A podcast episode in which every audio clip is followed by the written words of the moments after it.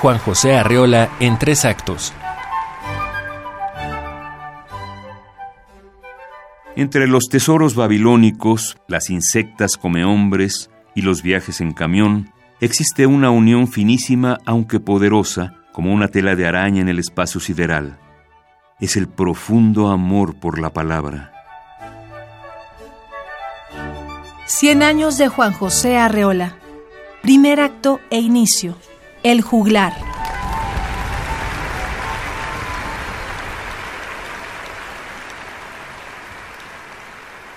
Para mí la literatura fue una adquisición infantil. Tú sabes, solo cursé cuatro años de primaria, pero en ellos tuve ocasión de manejar libros que eran extraordinarios y de tener maestros que me inclinaron de una manera a la literatura mediante el procedimiento que tú conoces, la composición y la lectura y el aprendizaje de versos.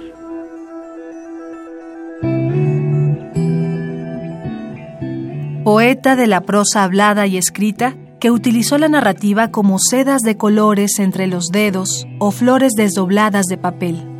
Su producción literaria, ni breve ni extensa, conjuga la sencillez del lenguaje y el meticuloso artificio de la composición para conseguir metáforas tan evidentes, tan claras, que es difícil entender cómo es que se habían mantenido bajo un velo antes de que Juan José Arreola las descubriera. de todos los genios autodidactas y artistas que contaban con las probabilidades en contra, pero la sensibilidad a favor, la figura de Arreola destaca en las letras mexicanas por cierto misticismo del cariño. Después de ser su propio maestro, se convirtió en el maestro de las generaciones venideras que compartían el mismo misterio intelectual que él, un llamado casi obsesivo a jugar con las palabras.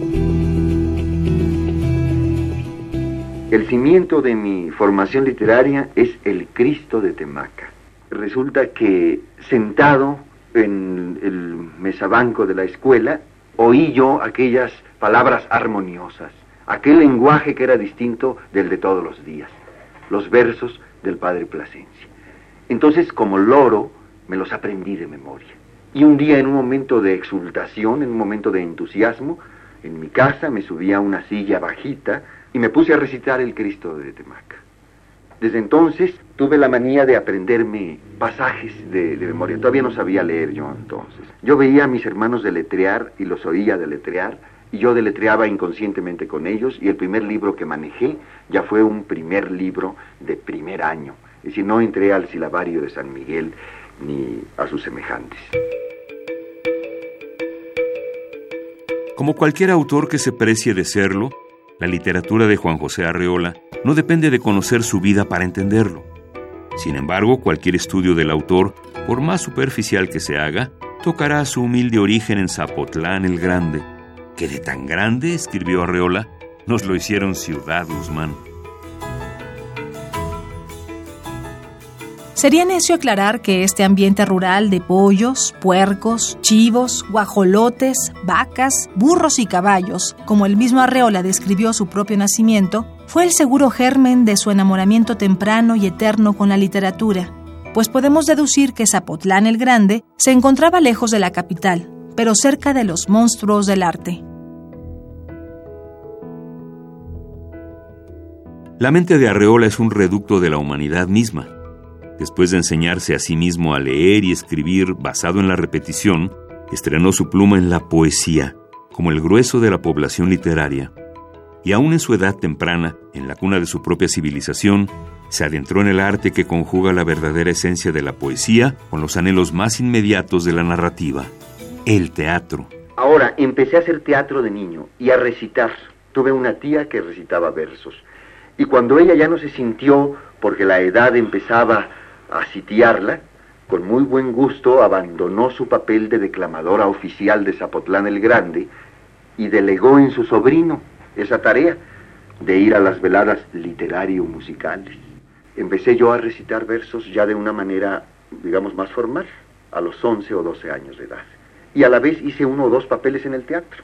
Entonces, en realidad, fue una cosa más bien teatral, es decir, la transmisión a los demás de un sentimiento mediante las fórmulas literarias, poéticas y teatrales. Somos más o menos 30 mil. Unos dicen que más, otros que menos. Somos, Somos 30 mil desde, siempre. siempre. Desde que Fray Juan de Padilla vino a enseñarnos el catecismo. Cuando don Alonso de Ábalos dejó temblando estas tierras. Fray Juan era buena gente. Iba de aquí para allá vestido de franciscano, con la ropa toda desgarrada, levantando cruces y capillitas. Vio que nos gustaba mucho danzar y cantar y mandó traer a Juan Montes para que nos enseñara la música. Nos quiso mucho a nosotros, los de Tlayolan. Pero él fue mal y dice que lo matamos. Dicen que aquí, Dicen que allá, Si fue en Tuxpan, lo hicieron Coachala. si fue aquí, nos lo comimos en pozole. ¡Sea por Dios!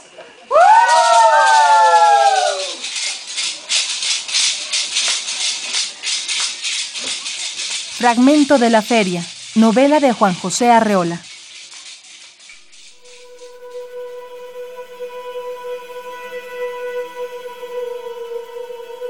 Al mismo tiempo que los cristeros peleaban por devolver a la Iglesia la participación política que la Constitución de 1917 les había quitado, Juan José Arreola intentaba darle continuidad a los inicios de su formación académica.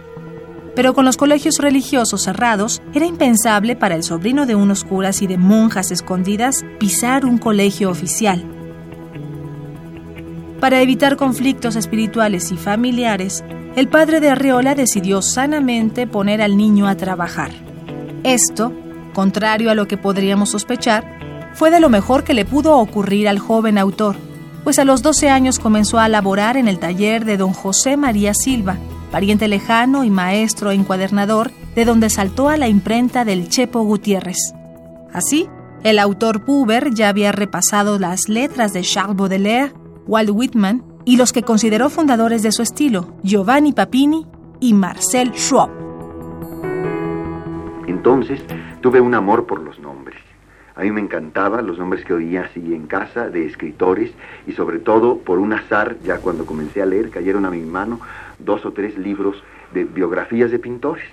Y entonces, de nombres extranjeros que yo amé por su sonoridad.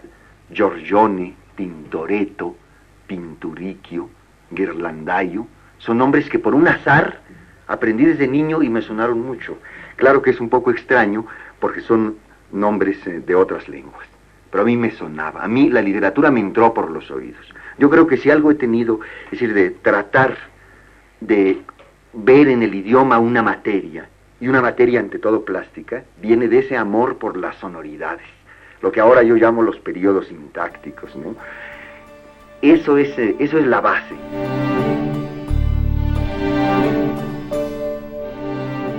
Del mismo modo en que la literatura debe a los dramas griegos varias consideraciones que ayudaron a germinar los demás géneros, la narrativa mexicana tiene mucho que agradecer al amor que Arreola sentía por el teatro.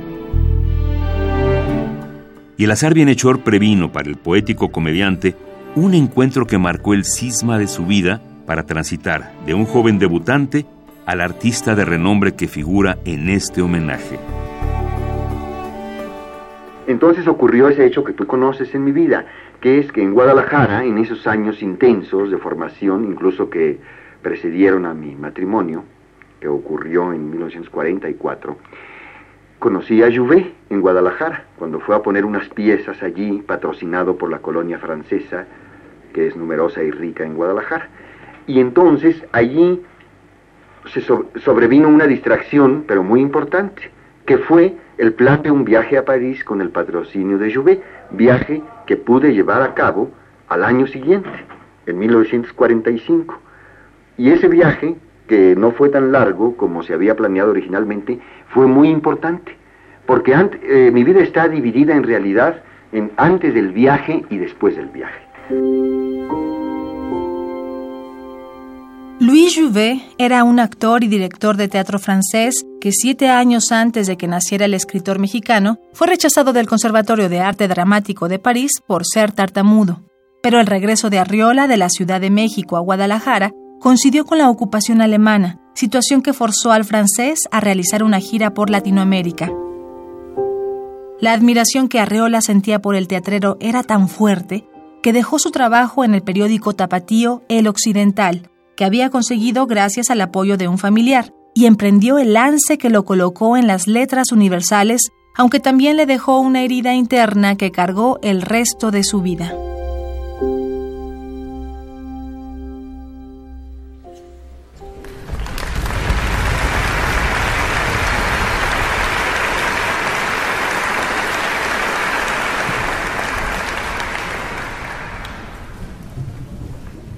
Intermedio. Para el segundo acto de este homenaje, contaremos qué le ocurrió al juglar a su regreso de Francia y cómo ocupó su asiento inmortal en la cultura mexicana.